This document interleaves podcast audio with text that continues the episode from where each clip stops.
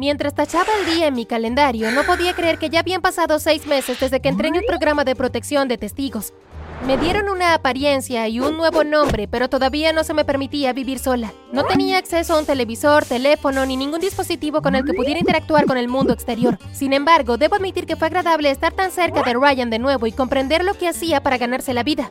A pesar de que trató de hacer que mi transición a mi nueva vida fuera lo más fácil posible, no pasaba un día sin que pensar en Juan y la venganza que planeaba en su contra. Antes de continuar con mi historia, gracias por llevar mi primera historia a 20.000 me gustas. No olvides dar me gusta y suscribirte a nuestro increíble canal. Toca la campana de notificación para recibir actualizaciones cuando publiquemos contenido nuevo. Luego de seis meses de obedecer las reglas que Ryan me dio, finalmente decidió confiar en mí para permitir que yo saliera por mi cuenta. Sin perder el tiempo, ¿a dónde crees que fui? ¿Adivinaste? A la casa de Juan con su pequeña familia para decirle a su esposa que su esposo era un tramposo y un horrible ser humano. Bueno, no exactamente en esas palabras, pero entienden la idea. Golpeé la puerta. Juan, será mejor que abras esta puerta, pedazo de porque... Oye. Llamó a alguien detrás de mí. Me giré para encontrarme con un anciano de rostro amistoso que sostenía una bolsa de comestibles en sus manos. ¿Puedo ayudarte? Preguntó mientras caminaba hacia mí. Aclaré mi garganta. sí, estoy buscando a un amigo. Su nombre es Juan. Me temo que te equivocaste de casa. Con mi esposa he estado viviendo aquí durante los últimos 30 años. ¿Estás seguro? El hombre se rió. Bastante seguro. Después de que el hombre muy encarecidamente me mostrara las fotos de sus vacaciones en crucero, me despedí muy amablemente de él. Juan no podía haber desaparecido sin más. Algún vecino debe haber visto algo. Fui de casa en casa tratando de averiguar si alguien sabía qué había pasado con Juan y su mujer. Finalmente encontré un vecino que me contó que Juan estaba cuidando la casa mientras que su tío se encontraba de vacaciones. Le preguntó si los vio cuando se fueron. Dijo que la mujer y el hijo de él se fueron primero y que unos días después el joven se fue con otro hombre que estaba cubierto de tatuajes. Le agradecí lo mejor que pude y me regresé a la casa segura. Mientras me sentaba en el autobús, mi mente analizaba la información que acababa de recibir. El hombre tatuado sonaba como el que encontramos en el almacén. Y también le dio la razón a Ryan sobre que Juan y los hombres habían estado trabajando juntos todo este tiempo. Aproveché para pasar por nuestra vieja casa por si Juan había dejado alguna pista sobre su próximo movimiento. Me acerqué a la puerta y justo antes de abrir, escuché voces familiares en el interior. Me escabullí al lado de la casa y miré por la ventana. Allí estaba el tipo grande y tatuado. Escuché atentamente. Raúl, el jefe dijo que quiere que nos juntemos con él. Necesita acelerar el proceso. ¿Pero qué hay de la chica? Dijo el hombre tatuado. El jefe dijo que lo está manejando. Tenemos que irnos ahora. Juan está atado y no se irá a ninguna parte. Me senté en los arbustos, confundida. ¿Juan estaba aquí? ¿Pero por qué estaba cautivo si trabajaba con estos hombres? ¿Dónde estaban su esposa y su hijo? ¿Quizás Ryan se equivocó en su información? Al ver cómo los hombres dejaban la casa, aproveché y me deslicé dentro y busqué entonces a Juan. Todas las demás puertas estaban abiertas excepto una. Abrí la puerta con mis llaves y ahí estaba Juan, esposado a una silla. Su cabello y barba habían crecido, estaba sucio y desaliñado. Mis ojos se llenaron de lágrimas cuando surgieron recuerdos de esa terrible noche hace seis meses. Quería gritarle a Juan, pero verlo así me rompió simplemente el corazón. Corrí hacia él. Juan, tengo que sacarte de aquí. Tiré de las esposas. Cindy, ¿eres tú? Juan abrió los ojos y los enfocó en mí. Sí, soy yo. Tengo que sacarte de aquí. No puedes. Ellos tienen las llaves. Escúchame, Cindy, estás en peligro aquí. Te están buscando.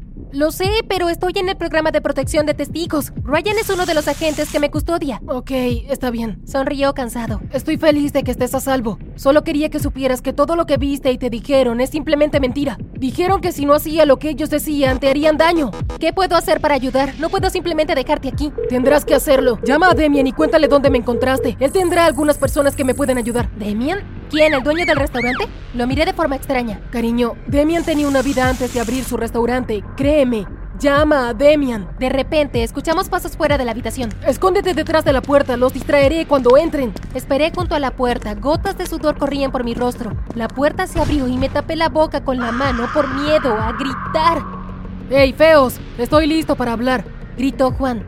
Los dos hombres entraron en la habitación. Raúl agarró a Juan por la camisa. Bueno, ya era hora. Solo quería que supieras que tu madre pasó por agua y no es tan buena como solía ser, si sabes a lo que me refiero. Pequeño canalla. Vi cómo Raúl golpeaba a Juan en su estómago antes de que el otro interviniera.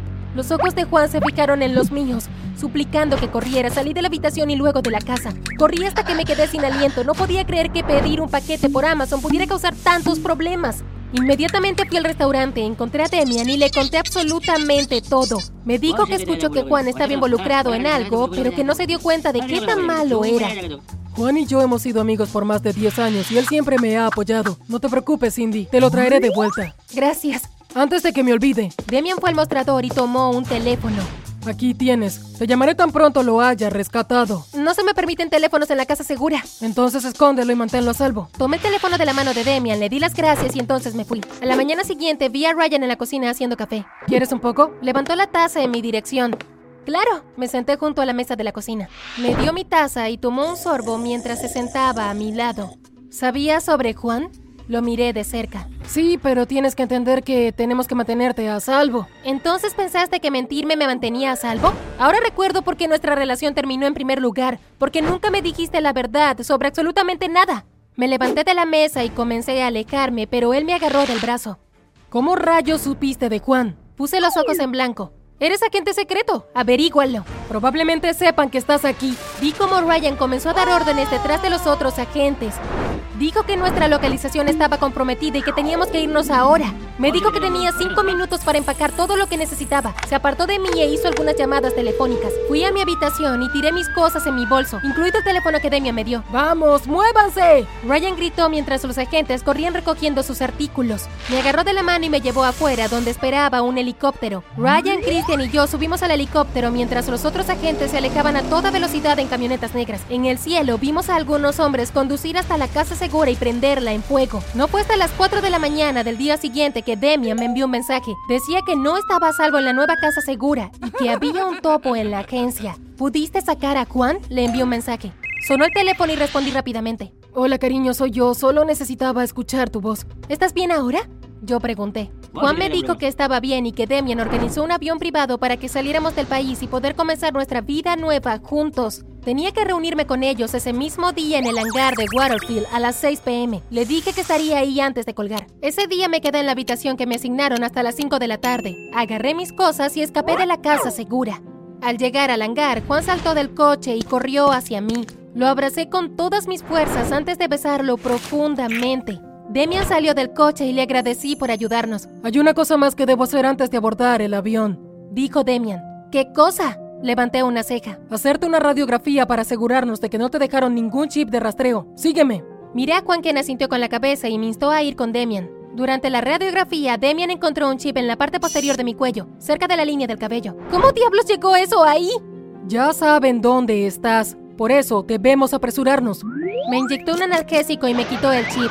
Le pregunté cómo sabía dónde buscarlo. Me contó que cuando era más joven se juntaba con gente problemática, por lo tanto, sabía algunas cosas sobre cómo seguir personas y eliminar rastreadores. Dijo que si no fuera por su tío, todavía estaría atrapado en ese estilo de vida. No podía creer que Ryan me estuviera siguiendo todo este tiempo. Una vez que me sacó el chip, subimos al avión. Me apoyé en el brazo de Juan y es donde me quedé dormida. Fue la primera vez en meses que me sentí totalmente segura. Luego de unas horas aterrizamos en un pequeño pueblo llamado Paramin. Demian nos dio dinero para comprar algunas cosas que necesitáramos. Nos dijo que tenía una cena especial planeada para los dos en celebración de nuestra nueva vida que íbamos a comenzar juntos. Después de ir de compras, Juan y yo estábamos agotados y descansamos antes de vestirnos para la cena. ¿Qué crees que Demian haya planeado para nosotros? Le pregunté a Juan mientras apretaba su mano, caminando hacia el pequeño paseo marítimo donde Demian nos dijo que nos encontraríamos con él. Juan estaba afeitado y lucía como antes, menos por los cortes y magulladuras en su cara. Honestamente no me importa mientras pueda pasar tiempo contigo. Buenas noches, señora y caballero. Demian hizo una reverencia juguetona mientras nos acercábamos a la mesa con la cena a la luz de las velas. Esta noche solo quiero que disfruten de su comida y de su compañía. Dijo Demian mientras nos sentábamos y revelaba la comida debajo de las bandejas de plata. La cena estuvo genial. Juan y yo hemos superado muchas cosas en los últimos meses. En este punto solo quería que nos casáramos para no perder más tiempo. Después de la cena, Demian volvió. Demian, todo estuvo delicioso, amigo. Muchísimas gracias. Juan estrechó la mano de su amigo. Es un placer, pero la noche aún no ha terminado. Solo esperen y vean el postre. Vimos cómo Demian se alejaba y llamaba al camarero para que trajera la bandeja de postres. Nos miramos cuando nos dimos cuenta de quién era. Fue el juez Tom Morgan. Juan y yo nos levantamos y el juez sacó una pistola que estaba cubierta sobre la mesa. Ustedes dos me han costado muchos problemas y dinero durante los últimos meses. Creo que es hora de ponerles fin. Demian salió del área de servicio. ¿Qué diablos está pasando? Confiamos en ti. Yo confié en ti. La voz de Juan se quebró. Demian se echó a reír. Déjame presentarte a mi tío Thomas Morgan. Trabaja para mí. Cuando recibí una llamada de mi filtración en Amazon, aproveché la oportunidad para enviarte el reloj con la esperanza de que Juan se lo hubiera puesto esa noche. Era demasiado arriesgado enviármelo directamente a mí. Si lo hubiese hecho, lo habríamos agarrado, liberado y todo habría vuelto a la normalidad.